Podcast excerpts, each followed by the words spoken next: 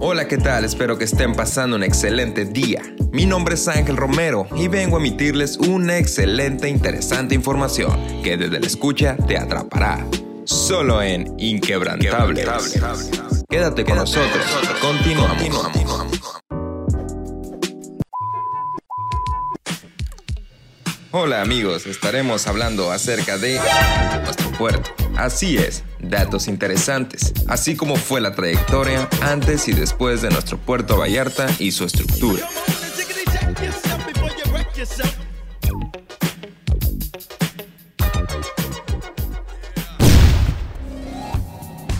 Cuentan que entre los cerros y sierras que nos adornan la naturaleza del puerto, asimismo como el océano y el poderoso río Ameca, este bello pedazo de geografía mexicana permaneció aislado del resto del mundo. Uno de los focos de las actividades económicas estaba en las montañas, en los pueblos del Cuale, San Sebastián y Mascota, donde abundan las minas de plata,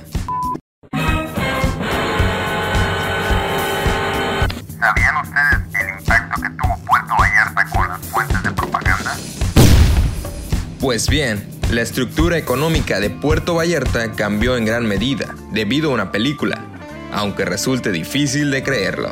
Así es, The Night of the Iguana, dirigida por John Huston, En 1967. trajo dos tipos de fans a la ciudad, los que aman a la película y los que se enamoraron del romance de Richard Burton, la estrella de la película, y Elizabeth Taylor. Dato, interesante. El origen del nombramiento de la Playa Los Muertos. No obstante, cabe señalar que la Playa Los Muertos, o Los Muertos para abreviar, es una de las playas más populares de la zona, pero pocas personas conocen la interesante historia que rodea su nombre. La leyenda dice que una banda particularmente sanguinaria de piratas utilizó esta playa como punto de partida para saquear y matar a quienes se cruzaban en su camino. Así es, vandalismo.